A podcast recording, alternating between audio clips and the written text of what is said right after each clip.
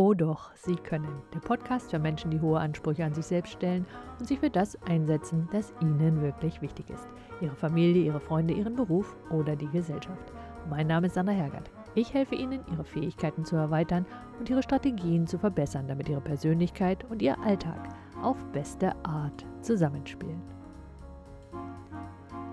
Dieser Podcast ist für all diejenigen, die mindestens einen Punkt auf der eigenen To-Do-Liste haben, den sie a selbst erledigen müssen und b, den sie aus einem ganz bestimmten Grund nicht erledigt bekommen, nämlich weil sie aus lauter Unzufriedenheit mit dem Ergebnis immer wieder von vorn anfangen. Bleiben Sie also dran und zwar ganz besonders, wenn Perfektionismus, Zeitdruck und ganz allgemein der eigene Maßstab Sie unzufrieden zurücklässt. Heute geht es nämlich um das Thema Aufschieben durch Anfangen. Das klingt wie ein Widerspruch, doch genau das Gegenteil ist der Fall. Das heißt, heute erfahren Sie, wie Sie herausfinden, warum Sie sich in solchen Fällen selbst im Wege stehen und wie Sie diese Blockade durchbrechen können. Doch bevor ich Ihnen verrate, wie das geht, ein Wort zu meinem Buch, das ich letztes Jahr geschrieben habe und das Anfang dieses Jahres online gegangen, nein, nicht nur in den Verkauf gekommen ist. Zu wenig Selbstbewusstsein kann Menschen nämlich von allem Möglichen abhalten und es kann sie dazu bringen, Dinge zu tun, die sie eigentlich nicht tun wollen. Ob sie als Selbstständige ihre Angebote angemessen präsentieren wollen oder ob sie sich wünschen, auf der Hochzeit ihres Kindes eine Rede zu halten, ob sie mit Fremden sprechen wollen, ohne rot zu werden oder ihren Chef um eine Gehaltserhöhung bitten oder ob sie für das nächste Projekt vorgeschlagen werden wollen. Selbstvertrauen gibt ihnen den Mut und das richtige Auftreten. Das gleiche gilt, wenn Sie sich schwer damit tun, Nein zu sagen, wenn Sie um etwas gebeten werden, denn dann finden Sie sich schnell in Situationen wieder, die Sie daran hindern, das zu tun, was Ihnen wichtig ist. Sie tun vermehrt das, was andere von Ihnen erwarten. Glücklicherweise ist Selbstvertrauen eine Fähigkeit und zwar eine, die Sie lernen können. In meinem Buch Oh doch, Sie können, Sie können sogar selbstbewusst werden, finden Sie jede Menge Tipps inklusive des dazugehörigen Hintergrundwissens, um so selbstbewusst zu werden, wie Sie es sich wünschen. Kein Kramen in der Vergangenheit, keine Arbeit mit verborgenen Traumata, einfache Strategien, die Ihrem Gehirn helfen, neue Verknüpfungen zu bilden, die Ihnen wiederum helfen, Selbstvertrauen aufzubauen. Sie finden es überall, wo Sie Bücher kaufen können, inklusive einer Trance, die es noch viel einfacher für Sie macht. Ich freue mich, wenn ich Sie als meine Leserin und meinen Leser begrüßen kann. Diesen Podcast habe ich, glaube ich, vier oder fünf Mal aufgenommen und er wollte und wollte mir nicht gelingen. Und ich dachte mir, das ist ein Thema, das Sie als meine Hörerin oder mein Hörer womöglich auch kennen, sodass ich gut daran tue, Ihnen zu verraten, wie Sie aus so einer festgefahrenen Lage wieder herauskommen. Nun scheint die Lösung für Probleme prinzipiell recht einfach zu sein. A. Finde die Ursache des Problems und B. Beseitige diese. Klingt super und ist genau der Ansatz, den ich verfolgt habe. Hören Sie sich an, was ich getan habe. Eine Info vorab. Ich hatte kurz zuvor meine Audiobearbeitungssoftware gewechselt, die ich ab sofort auch für die Aufnahme verwenden wollte, sodass sich jede Menge Fragen rein technischer Natur ergeben hatten. Im Sinne von, wie macht man das eigentlich hier? Und zwar genau dann, als ich natürlich mit der Bearbeitung beginnen wollte. Und damit war ich schon ziemlich beschäftigt. Und die erste scheinbare Ursache dafür, dass ich mit dem Ergebnis meiner Aufnahme, respektive meiner Aufnahmen, nicht zufrieden war, fand ich folglich im Klang meiner Stimme, der für mich noch hörbaren Nebengeräusche und so weiter. Ich definierte die Ursache also als Technikproblem, weswegen ich logischerweise die Aufnahme wiederholte. Leider führte meine zweite Aufnahme auch nicht zur Verbesserung. Also weitere Aufnahme aufgenommen und ich kann Ihnen sagen, dass ich an solchen Stellen ziemlich stur werden kann. Diesen Fehler nennen Verhaltenspsychologen übrigens Confirmation Bias oder Bestätigungsfehler. Damit sind Fehler unseres Denkens gemeint, die dazu führen, dass wir uns selbst bestätigen, was wir bereits vorher glaubten. Ich nahm in diesem Beispiel also mehr oder weniger an, dass ich die Software noch nicht beherrschte, um mir dann zu beweisen, dass ich die Software nicht beherrschte, weswegen ich folglich zu dem Schluss kam, dass irgendetwas mit meinem Wissen bzw. meinem Können in Bezug auf diese Software nicht stimmen konnte, womit ich die Ursache also genau hier zu suchen hatte. Hm, klingt logisch, oder? So, während der nächsten Aufnahme habe ich dann immerhin festgestellt, dass mir eigentlich noch gar nicht so recht klar war, was ich eigentlich sagen wollte.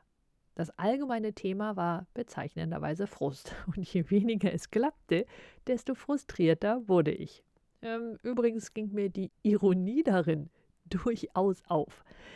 Jedenfalls hatte ich nun eine neue Ursache für meine Unzufriedenheit. Also in diesem Fall, ich weiß eigentlich gar nicht so richtig, was ich sagen sollte, mit dem Ergebnis, dass ich zumindest mal einen Schritt zurücktrat und nochmal darüber nachdachte, was ich dann nun wirklich sagen möchte und dann neu aufzunehmen. Also war zunächst mein Plan. Und erst als das Ergebnis nach meinen Maßstäben immer noch nicht so gut war, wie ich es gern gehabt hätte, wurde mir klar, dass ich einen völlig anderen Ansatz brauchte, um dieses Thema irgendwie zu lösen. Und bevor ich Ihnen nun verrate, was und warum die nächste Lösung dann zu diesem Podcast führte, lassen Sie mich einen Blick darauf werfen, warum alles, was ich getan hatte, also vorher, nicht funktioniert hat und wo die wahre Ursache dafür lag, nicht weiterzukommen, neben der eben erwähnten Confirmation Bias. In diesem Fall gab es einen Hauptauslöser und auf den falle ich immer wieder rein und der heißt Zeitdruck. Auf der einen Seite hilft mir nämlich Zeitdruck in die Gänge zu kommen, deswegen ist mir da gar nicht so unrecht. Und auf der anderen Seite komme ich in die Gänge, weil meine Standardantwort auf Stress erstmal tun ist. Das heißt, ich fange dann an, irgendetwas zu tun und zwar selbst dann, wenn ich eigentlich noch nicht bereit dazu bin. Also Sie merken, eigentlich bleibt mein Lieblingswort, auch in diesem Jahr.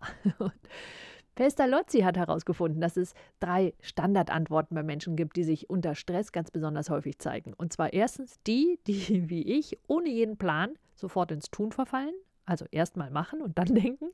Zweitens diejenigen, die sich hinsetzen, statt loszustürzen und erst einmal alles gründlich durchdenken und dann eventuell gar nicht anfangen. Und die, die drittens anfangen zu reden und das Problem und die möglichen Lösungen mit jemandem besprechen wollen, ohne dass sie darauf achten, dass der andere vielleicht auch gerne reden möchte oder eben nicht, wie bei mir. Zurück zu Pestalozzi. Drei Möglichkeiten gibt es. Es ist ja eben ein Dreieck, nämlich die, die sofort tun, die, die ähm, erstmal abwarten, sich hinsetzen und in Tiefe drüber nachdenken und die, die es reden anfangen und sich jemanden suchen, mit dem sie dann auch reden können. Pestalozzi hat dieses das magische oder didaktische Dreieck genannt. Er hat es nämlich vorwiegend in der Pädagogik angewandt. Nichtsdestotrotz, ich finde es hm, sehr hilfreich, um mir mein eigenes Verhalten zu erklären und nach Möglichkeit dann natürlich dafür zu sorgen, dass ich nicht immer wieder in dasselbe Muster falle, wenn das eigene Standardverhalten, also in meinem Fall erst mal tun, dann nachdenken, nämlich mal nicht funktioniert. Denn das ist das Problem mit Standardverhalten. Es passt prima für viele Situationen, aber eben mitnichten für alle. Und trotzdem, weil es eben ein Standardverhalten ist, versuchen wir immer gern auf immer dieselbe Weise ein Problem zu lösen. Das heißt, wir fallen immer wieder in dieses selbe Muster, was an der Angewohnheit unseres Gehirns liegt, Gewohnheiten zu bilden und Verhalten wieder und wieder zu verwenden, wenn es denn einmal funktioniert hat. Und prinzipiell ist es ja auch eine gute Idee. Manchmal ist diese Idee jedoch eher störend. Angewandt hier bedeutet das, dadurch, dass ich plötzlich lauter Termine, die im letzten Jahr ausgefallen sind, jetzt online nachholen sollte, war mein Terminkalender plötzlich voller als gedacht. Gleichzeitig hatte ich meine eigene Deadline für diesen Podcast darum liegen, den ich unbedingt rechtzeitig fertig kriegen wollte. So, mit der neuen Bearbeitungssoftware für Audio, ähm, die unendlich viele Optionen hatte, die ich noch nicht so wirklich beherrschte, hatte ich mir also noch mehr Druck gemacht weil ich konnte sie eben nicht bedienen, was dann dazu führte, dass mein schöner Zeitplan ziemlich schnell in Rauch aufging. Wie gesagt, unter Stress tue ich, bevor ich nachdenke. Und aufgrund der eben genannten Confirmation Bias, in die unser Gehirn dann auch noch fällt, habe ich lauter Ursachen ausgemacht, die mich schnell ins Tun bringen sollten. Der Punkt ist, das hätte ja durchaus die Ursache sein können, womit sich die Frage anschließt, woran merken wir denn, ob ein Problem diese oder jene Ursache hat und ab wann wir anfangen sollten, etwas anderes auszuprobieren. Vermutlich ist es sogar so, dass jedes dieser ausgemachten Probleme mit in das größere Problem Zeitdruck mit hineinspielte. In diesem Fall haben wir hier also mindestens ein kompliziertes, wenn nicht gar ein komplexes Problem. Also eines, bei dem es die Aus oder bei dem die Auslöser so miteinander verwoben sind, dass alle zusammen erst die Folge auslösen, um die es hier dann tatsächlich geht. Also die, die wir im Außen dann auch tatsächlich sehen können. In meinem Fall war das also erstens Unwissenheit in Bezug auf die neue Software, Unklarheit über das, was ich eigentlich sagen wollte und dann noch Zeitdruck. Und dann kommt noch eine äh, von diesen Biases dazu, nämlich unsere Tendenz dazu, zu glauben, dass Dinge sich schneller erledigen lassen, als es tatsächlich geht. Also in diesem Fall, oh, Software kenne ich, das wird schon irgendwie gehen. Und ging nicht. Nur der Punkt ist, für sich allein wäre vermutlich keine dieser Ursachen ein Drama gewesen. Zusammengenommen ergaben sie jedoch ein weiteres Problem. Dass diese Biases, mit denen Verhaltensforscher meinen, dass es eine Tendenz in uns gibt, uns die Welt passend zu machen. Mit anderen Worten, wir verzerren die Wirklichkeit in einer Art und Weise, dass sie zu unseren Erfahrungen und dem, was wir über die Welt glauben, auch wirklich passt. Egal, ob das stimmt oder nicht. So, wenn ich nun weiß, weil die Frage ist ja, wie kommen wir da wieder raus? Wenn ich nun weiß, dass ich unter Zeitdruck unbedingt tun will, also ins Tun kommen will, dann kann ich auch wissen, dass ich die Ursache vornehmlich dort vermute, wo ich ins Tun kommen kann. Also hier eine Aufnahme immer und immer wieder machen, ganz egal, ob das an dieser Stelle eine gute Idee ist. Sie erinnern sich, die Ursache woanders zu suchen, nämlich die Erkenntnis, dass ich womöglich gar nicht so genau weiß, was ich eigentlich sagen will, war ein bisschen besser, hat mir aber auch nicht so wirklich geholfen, weil ich von dort aus sofort wieder ins Tun gesprungen bin, nämlich dieses Mal aufzuschreiben, also tun, was ich sagen will, und es dann noch einmal aufzunehmen. Nun ist es so, dass sich komplexe Probleme typischerweise nicht durch Tun lösen. Komple komplexe Probleme lösen wir mit größerer Wahrscheinlichkeit, wenn wir die einzelnen Problemkomponenten auseinandernehmen und jede dieser Kom Komponenten für sich lösen. Das bedeutet, in diesem Fall wäre es deutlich besser gewesen, erst einmal nachzudenken, worum es geht und dann ins Tun zu kommen. Vermutlich hätte mir hier sogar mein zweitliebstes Muster geholfen, nämlich laut über meine Frage nachzudenken, am besten mit einem Gegenüber. Weil das jedoch nicht mein Standardmuster ist, kam ich auf diesen Gedanken erstmal verhältnismäßig spät. Und die Lösung war mal wieder meine Lieblingsfrage, worum geht es hier eigentlich? Weil dazu ist es nötig, innezuhalten, also exakt das Gegenteil von dem zu tun, was ich standardmäßig tun möchte und erstmal nachzudenken. Wenn ich das getan hätte, dann wäre ich vermutlich sehr viel schneller auf die Ursache gekommen, nämlich Zeitdruck, weil Zeitdruck lässt mich weniger kreativ werden, als es hier nötig gewesen wäre, was mich dann mehr unter Zeitdruck bringt und noch weniger kreativ werden, werden lässt. Und schon bin ich in einem Zyklus, aus dem ich nur dann herauskomme, wenn ich quasi eine Vollbremsung hinlege. In meinem Fall das Ganze ruhen lasse und neu beginne. Nun könnten Sie sagen, das ist ja schön und gut. Als Selbstständige können Sie sich Ihre Prioritäten ja so setzen, wie Sie wollen. Und es fehlt ja auch niemand tot um, wenn der Podcast nicht rausgeht. Und ja, damit haben Sie recht. Was wir jedoch alle daraus mitnehmen können, ist, Stress ist praktisch immer ein schlechter Ratgeber. Die Frage lautet also, was können Sie aktuell tun, um dafür zu sorgen, dass Sie früher auf die Bremse treten? Meine, bei unserem Handy sorgen wir ja auch dafür, dass die Batterie voll genug ist, um es benutzen zu können. Wir sollten uns also mindestens so wichtig nehmen wie unsere Handys.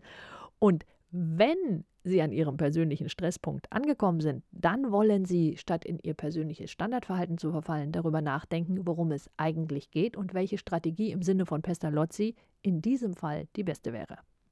Dafür fragen Sie sich, aus welchen Komponenten sich Ihr spezielles Problem zusammensetzt. Zum Beispiel, einem bestimmten Verhalten, zu dem sie unter Stress neigen. Wenn sie zum Beispiel Nein sagen wollen und es nicht tun, weil das für den Moment einfach erscheint. Vielleicht liegt ihr Problem auch daran, dass sie ein Ergebnis befürchten, das sie nicht möchten, weswegen sie sich besser fragen, wie sie ein schlechtes Ergebnis hinterher noch verbessern können, statt in Schockstarre zu verfallen.